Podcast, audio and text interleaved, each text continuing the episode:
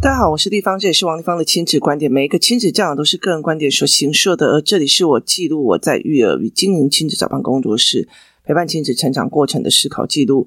如果你有任何的问题想跟我接洽，可以私讯我的粉丝专业超级富有的幸福幸运女 Antonia 王王丽芳亲子教养同好会，或加入王丽芳亲子观点 Live 社群，跟许多的父母一起聊天互动。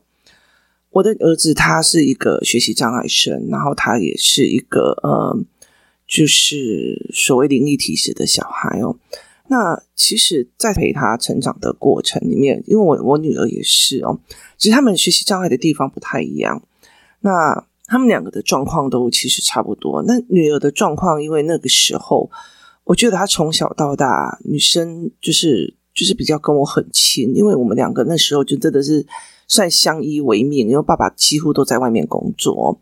所以，其实，在很小的时候，我们很多单纯，一直一直聊天，一直聊天。那弟弟出生之后，他的呃世界就比较纷杂，就是爸爸也在，然后姐姐也一天到晚就是旁边都一堆朋友这样子叽叽喳喳的。所以，他其实他的环境相对他出生的时候，全全家就是一直聊天啊，嘻嘻哈哈的这样子，气氛都非常的有趣。这样，所以他是一个比较没有独处寂寞的孩子。那。加上他这个人，他会感应到别人的身体哦，所以他那时候进去的第一个国小，然后那个小学老师其实会呃，就是隐形霸凌小孩之后，那那个时候其实我有好几次去，就是去送便当的时候，然后在那个楼梯间，因为他们在楼梯间旁边，我在楼梯间听那个老师在讲话，我就而且我觉得看到他在就是就是惩罚别人那种样貌，我就觉得。这老师是有病吗？就是真的让我觉得他是精神有出了一些状况哦。那所以后来其实我们马上转走，转走之后换了一个老师哦。接下来的两三个老师就对我儿子超好的哦。那呃，像我儿子他有很奇怪，我们家有一个很特别的呃状况，就是像我我的我的身体是不太会排汗的，然后所有的代谢很差，然后。我最夸张的一件事情是，我在夏天是没有办法穿包鞋的，就是我穿的鞋子一定要非常非常的透风，要不然我的脚就会像燃烧起来一样，就是你觉得整只脚在燃烧，因为它的温度就会一直持续上升。所以其实像我儿子也是一模一样，所以他每次去到学校，他第一件事情就是脱袜子、脱鞋子，然后呢，把自己的环境弄得很脏，因为他觉得。如果我环境弄得很脏，就不会有人经过他的座位这样。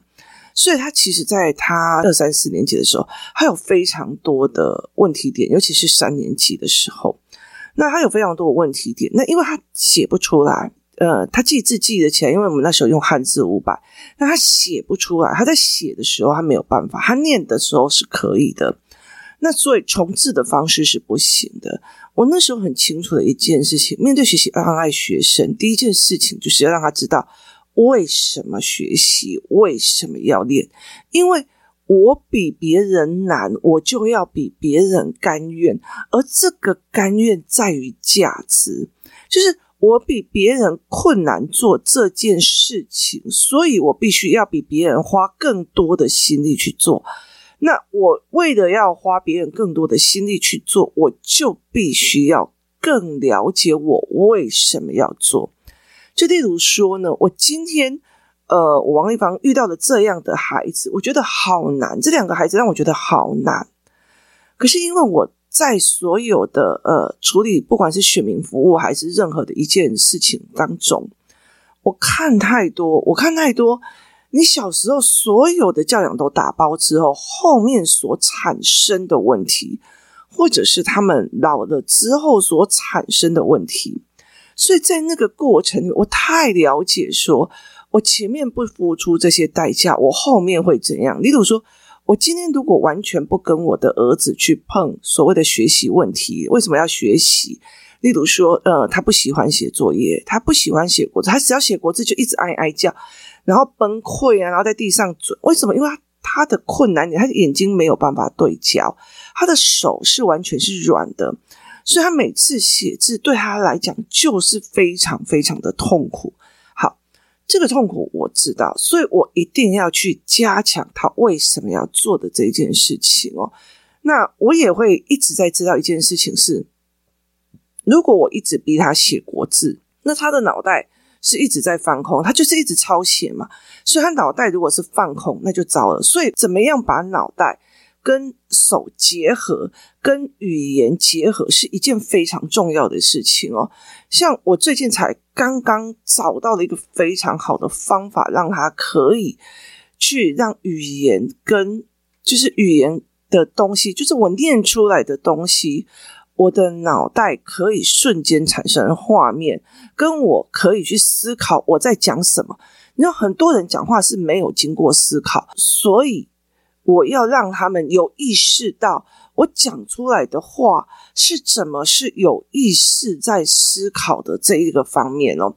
那我后来最近就一直在做这个实验哦。我以前我其实找了非常非常多的方法，然后用了非常非常多的工具，那一直在买，就是一直在买，就是一直在想要找一个很好的，但是他那有后遗症。我后来我在这阵子，我终于找到了一个最好的方法。可是我后来跟我工作室的人想讲说，因为像工作室的有些小孩，他们四五年级的，就是写到一半人还会恍神飞走，就是他有思考，但是他有时候脑袋会空的飞走。那怎么让他眼睛或者是讲的进入脑海里面的这个概念，就是我一边念书，然后一边进脑海，然后一边快速转动脑海思考。那我后来我就跟他们说，我找到方法了，但是他只能一对一教学哦。所以其实我后来就跟我们工作室的那些工作伙伴在讲说，这个东西我只能一对一，我真的没有办法劝，因为那个东西会影响到他们的耳力发展，因为你要一个人思维，你就不可以在旁边有声音在教。那后来我其实一样一样在找，包括说像我儿子，他现在四年级了，他回来，他以前就是不爽写作业，东西乱丢，今天不带作业，明天不带那个，他今天回来，他可以自己做好，然后自己想方法，查字典，要自己怎么查怎么做，他就完全都做好。很大的一个原因在于是，一刚开始，很多人告诉我，一二三年级就是要规范，规范到了一定的习惯，他就好了。对，他就是规范，所以我那时候其实我觉得，我觉得我那时候在他一二年级的时候，我会有点恐慌。为什么？因为我身边有很多所谓的学霸妈妈，就是他每天就是盯在小孩面前，来，现在中课有几样，首先先拿出什么，接下来再怎样。好，他这样陪每天，然后陪一样一样一样一样的做出来。可是我完全是没有这样子陪的哦。那我大量的在工作，然后几乎是爸爸陪他玩写作业这样子。然后呢，可是我大量在做什么？我大量在做思考跟思维，因为国小的文章跟国小的数学跟国小的社会课，跟有时候他们可以用小聪明，用一一解答的东西来写出答案。可是问题在于是他有没有促进他思考？那后来像我觉得，我最近工作室的这一群孩子哦。照到你是生物应该会更狂烈的去迷恋的 YouTube 或者是手机，更没有。为什么？因为他们觉得有思考比较好玩哦。所以其实我们出去买东西或干嘛，在看什么套路啊，在看这个人为什么这样子啊，然后那个价钱是怎么定的哦，他们就会马上。就是只要我开始说话，他们就马上，就算坐在走在很侧边，他们也会赶快移过来啊。地方眼那是什么？所以你做的意思是怎样？然后他们就会开始很好奇别人在怎么玩这个东西哦。所以等到他们就是他们凡事看起来会引发他们思考之后，他们就觉得哦，原来是这样。那个哦，久了之后，他就是很难去忍受他脑袋空空的，一直眼神放空在那边打电动。所以其实后来我一直在 focus 这一件事情，然后可是我要忍受他三四年那个作业乱写，然后考试卷乱弄，然后被所有人笑说王丽芳教出来小孩也不过如此哦。可是我后来会发现一件事情，你从小因为我告诉你一二三四五六七八要这样做的孩子，他其实是因为因为规范而要被逼着去做。做久了，这个规范就好像无形的枷锁，形成了一种无形的枷锁。好，可是我儿子他是每一件事情，例如说，哦，你不写作业，为什么？然后我们就找出原因，然后去处理，然后我们再找出原因去处理。他乱讲话了，他可以乱讲话，到处乱讲。哦，原来在这个经验法则里面，不可以会变成什么样的后果？他从经验里面去自我修正。那他，我一边教他说：“哦，为什么为什么要写作业？”我用的非常非常多。记得我在去年的时候，我一直在处理有一个小孩拒学，甚至他不去学校的这一件事情。那一关一关破，比如说我大不了自学，好，我十八学全全部拿出来。你如果去学校，你可以学医学院吗？不行，不好意思，这些选择权你都没有了。好，你如果不去学校，你可以学护理科吗？不好意思，这些东西你全都没有了。好，你可以学什么？你可以自学文科，就是英文，然后你可以自学文科。那机械工程这些东西，或者是有实验器材的，或者是要进厂的，例如说汽修科，那那他要一个实验工厂，他要一个呃所谓的学习工厂。好，这个东西，那你要去哪里？除非你要找一个人来教你。好，那因为他的呃阿公是兽医，他的爸爸是工程师，不好意思哦。那你今天你要自学，就是你要自学所谓的呃写程式。好，那你应该要怎么样？才可以让你就会觉得说，哦，这也是呃那个普林斯顿大学的，我先录取他，因为他基础上有了嘛。跟你必须要在网络里面写成是，冲到一个名声上，然后别人才会看你，因为你没有可以东西去证明你其实会懂，所以你要怎么去证明我比别人超强的？他其实比呃你进去学校考试还要难。所以我们就是一关一关的破，什么叫做呃十八学群？什么自学是好 OK 的吗？然后我们甚至还把联络部拿起来分析哦。昨天因为我上一次有带他们分析所有师的联络部，所以昨天还有个妈妈就开始分析他们现在，因为他刚升五年级换了老师，所以他开始分析联络部老师的逻辑给我看。所以在这整个过程里面，它是一件非常有趣的一件事情哦。就是你怎么去看这件事情，你怎么去思维这件事情的哦。那对我来讲，我的状况就是我一直协助孩子去做这块思维，然后等到他觉得这个东西是必要的，而且是对我最有利的，所以他就开始在想：好，那我要怎么把字写好？我要怎么学好东西？我要怎么去弄干嘛？那我要怎么把东西做好哦？所以等我儿子开始思考这件事情的时候，也就是我改变的时候，他现在身上四年级，照道理说，被规范好的小孩子到四五年级，他会不知道为什么他在做这件事情，他会变，甚至因为他一直被规范，回来写作业做好什么有的没有，但是他有时候不进脑，所以其实对他们来讲，五六年级的时候他就。难度增加了，所以他就不舒服了。可是问题在于是，像我儿子这样已经全部都玩过，你知道吗？过尽千帆以后，他要收心的哦，所以对他来讲就 OK 了。所以我昨天要跟他讲说，我儿子在前阵子就是三年级的时候，真是脏话满天飞，工作室的男生里面每天都是一堆脏话满天飞哦。可是我从来没有骂他们，也没有说他们怎么样这样子。我慢慢的一件一件的调整，说：“哦，你如果讲这句话是什么意思呢？”你看今年几乎他们就是自然修正，没有任何一句脏话。总有一件事情，因为他们讲出来的东西是有料的，那我为什么要讲只有那些没有料的话呢？所以其实慢慢的在调整这个状况里面，他们不是被规范的，而是他们可以大鸣大放之后自我修正他们要的，而。为什么他们要读书？为什么他们要写字？这是前面的学习动机去做的。那那个时候，其实我儿子一进去到这个学校的时候，我每天，我几乎每天，我去接他的时候，老师都会手牵牵他的手出来，然后跟我讲说：“哎，某某妈妈，我告诉你哦，他有什么什么什么什么什么什么什么状况，一举列了十条，一进教室就脱袜子，然后嗯，例如说。”要不然就不穿鞋子到处跑，因为他会有那种问题。然后接下来就是，反正就讲的非常非常多。你知道我所有的动作都是老师对不起，老师对不起。你告诉我，我会去教。你告诉我，我回去教。我的点在于什么？我的点在于是老师要的东西是不是我要的？例如说，老师希望他字写漂亮一点，他不要勾在一起。那我跟他讲，老师因为他学习障碍，你给我时间，我也希望他字写好。那但是你现在用强迫他的没有用，然后所以我现在开始已经在很努力的，不好意思，请你给我时间，我会帮他的。好，那他如果跟我讲说，呃，他在学校里面就是袜子都不，就是都不喜欢鞋子，很担心他受伤。好，这一点我要克服，但是我也会跟老师讲，因为他没有办法排汗，所以他的脚就会很受不了热，所以我会帮他换鞋子。所以他的现在的鞋子是那种我去我去国外买的那种，或者是中国就是淘宝买的那种。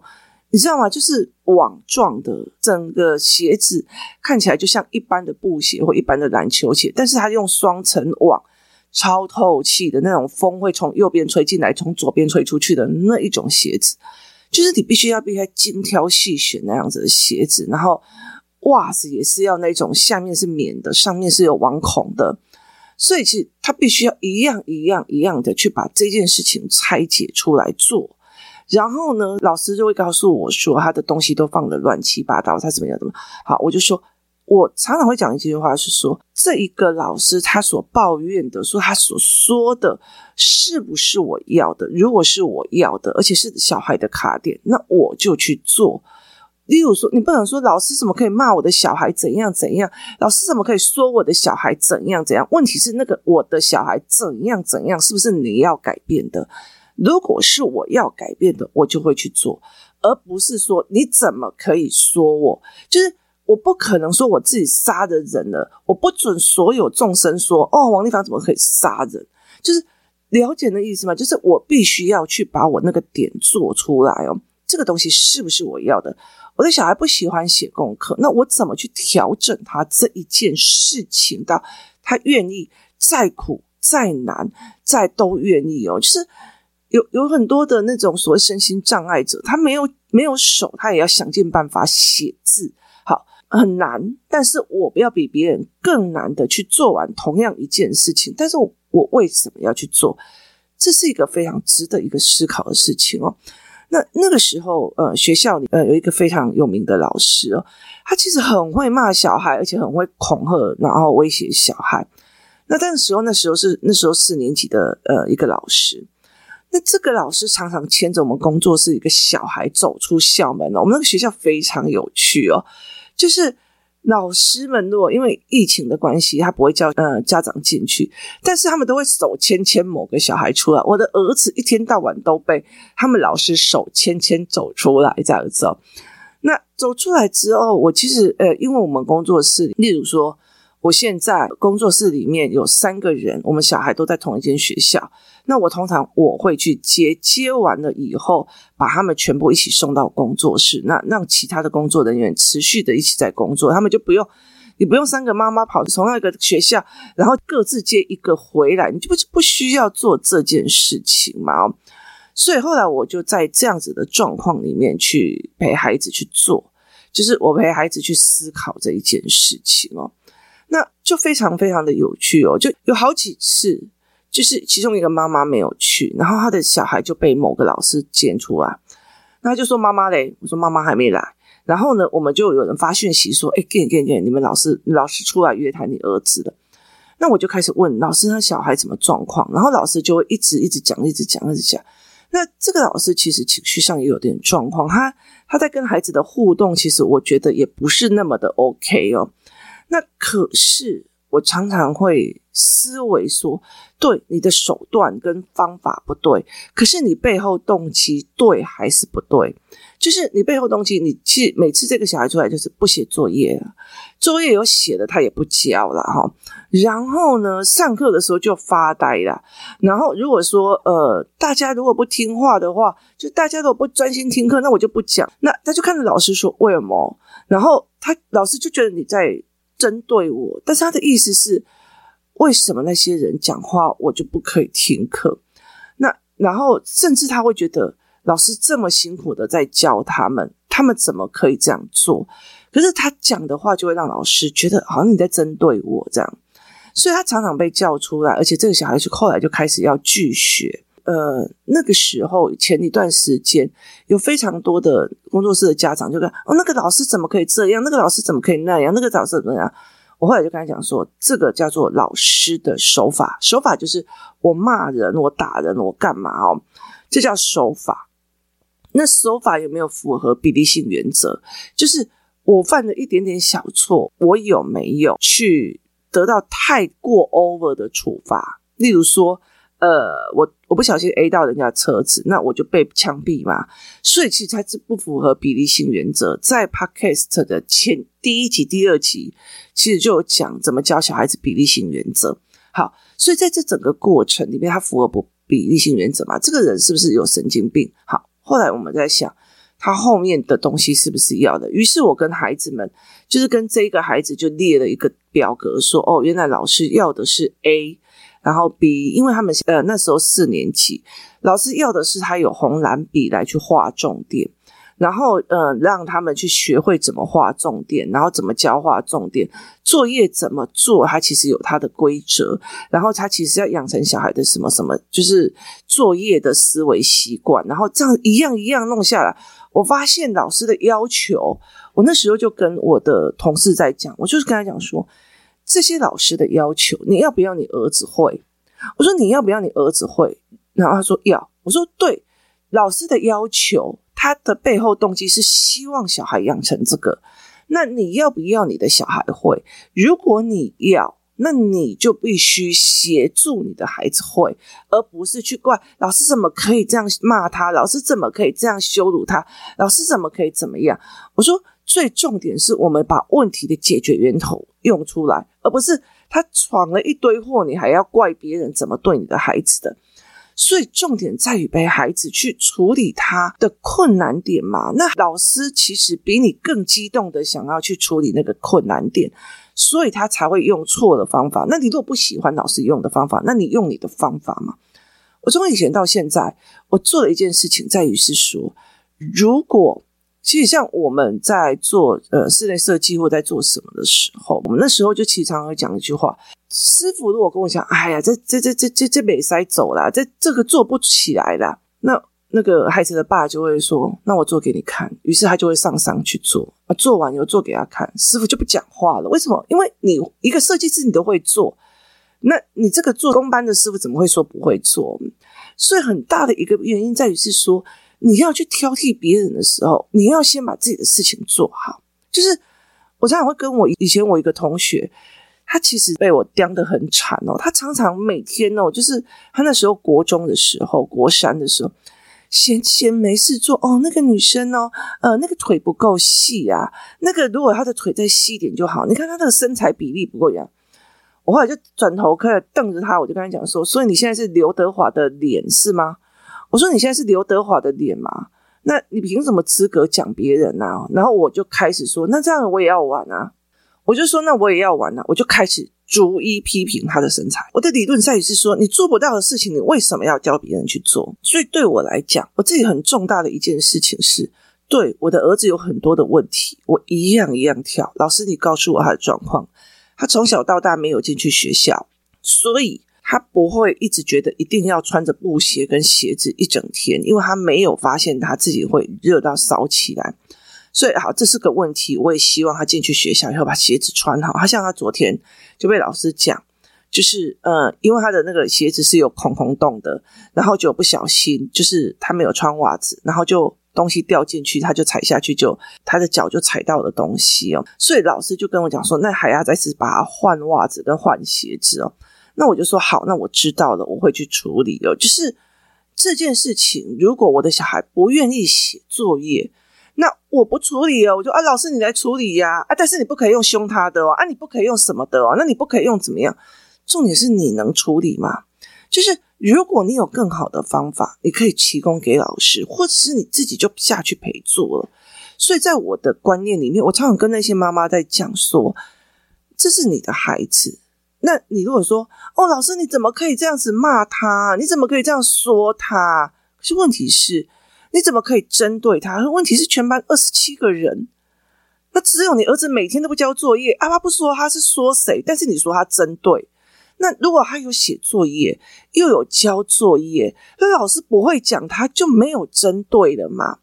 所以后来我其实就会让他看，老师针对的是人，还是针对的是事。如果你作业都有写，东西都做好，老师还会去莫名其妙闲着没事就看到你鼻毛跑出来也要那里养生吗？没有嘛，所以我就戳破了他所谓的针对人跟针对事这件事情。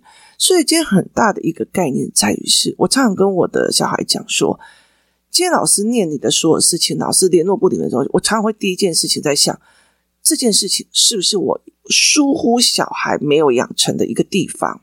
好，如果我疏忽了，而且这个东西是我觉得老师要求合理，这个小孩也必须要养成这个能力的。我做，我做，我下场去做，我去做非常非常多的事情去做。我有做好了，我做成功了，我才有办法说，老师不好意思，你可以配合我什么吗？就是这同样一件事情，是你跟老师一起去解决这个问题，而不是你没有下来解决小孩不愿意写国字的这件事情。你没有下来陪小孩学国字，你只是啊，反正他就是一直哎呀，谁叫老师要出国字的这个的？那他一辈子不要学会国字吗？要，他要，所以我没有必要去讲哦，国字你这样很多啊，你为什么一定要逼小孩写国字？你为什么一定要逼小孩写字？我没有，我下来陪的，我下来陪，我下来一个个方法找。我为了这件事情，我还出版了凹槽，背了一身债，所以。在这整个很多的过程里面，所有一些事情是我下来面对这件事情，我下来陪这件事情，我下来做这件事情，让孩子可以在他现在四年级的时候，他自己书拿起来，他自己自己写，然后自己调整每一个字。我请他戴上眼镜之后去看他的字跟原本的字有哪边不一样的时候，他会默默的说：“谢谢妈妈愿意教我。”他把它擦掉，而不是“哈，你怎么可以说我错？”好。他是这样的，他是一个一个一个概念去调整出来的。调，我说你错是为你好，希望你更好，而不是我放烂的照顾你情绪，没有照顾你能力。这个能力是不是我要的？这件事情是非常非常重要的。你与其去看别人怎么批评，你还不如去看这个批评后面的建设性是不是够的，是不是让你往前的。所以我常常会跟这些妈妈在讲。我有多少次哦？其实我有很多次，这些老师们出来以后在讲工作室里面小孩怎么样的时候，是我站在那边道歉。很大的一个原因是在于我知道的小孩的状况，我们回家调，我们回家调，我们回去想办法，我们回去做，所以才会让一个四年级的呃不愿意去上学的小孩，后来到最后他现在就觉得老师也没针对我，我觉得去学校很棒，我不要再逃学了，我怎么样？然后。嗯，功课什么？有时候我去接他的时候，我就是你没有把功课作业带好，他就会自己去检查，去干嘛？说，哎，地方姨，我什么东西忘记，我会进去拿一下，等一下再出来。他不会觉得说，哦，一定要把作业藏起来或干嘛。所以在很多的过程里面，我常会给老师说，那对不起，这件事情我回家调，请你给我的孩子一点时间，我回家协助他调整起来。这也就是为什么我们在整个。陪小孩的过程里面有非常多的方法可以提供大家参考的一个很大的一个原因是在于是我们一路都在面对孩子的问题，一样一样的，不要去怪罪别人，就是你不会煮饭，不要去嫌人家煮的饭不好吃。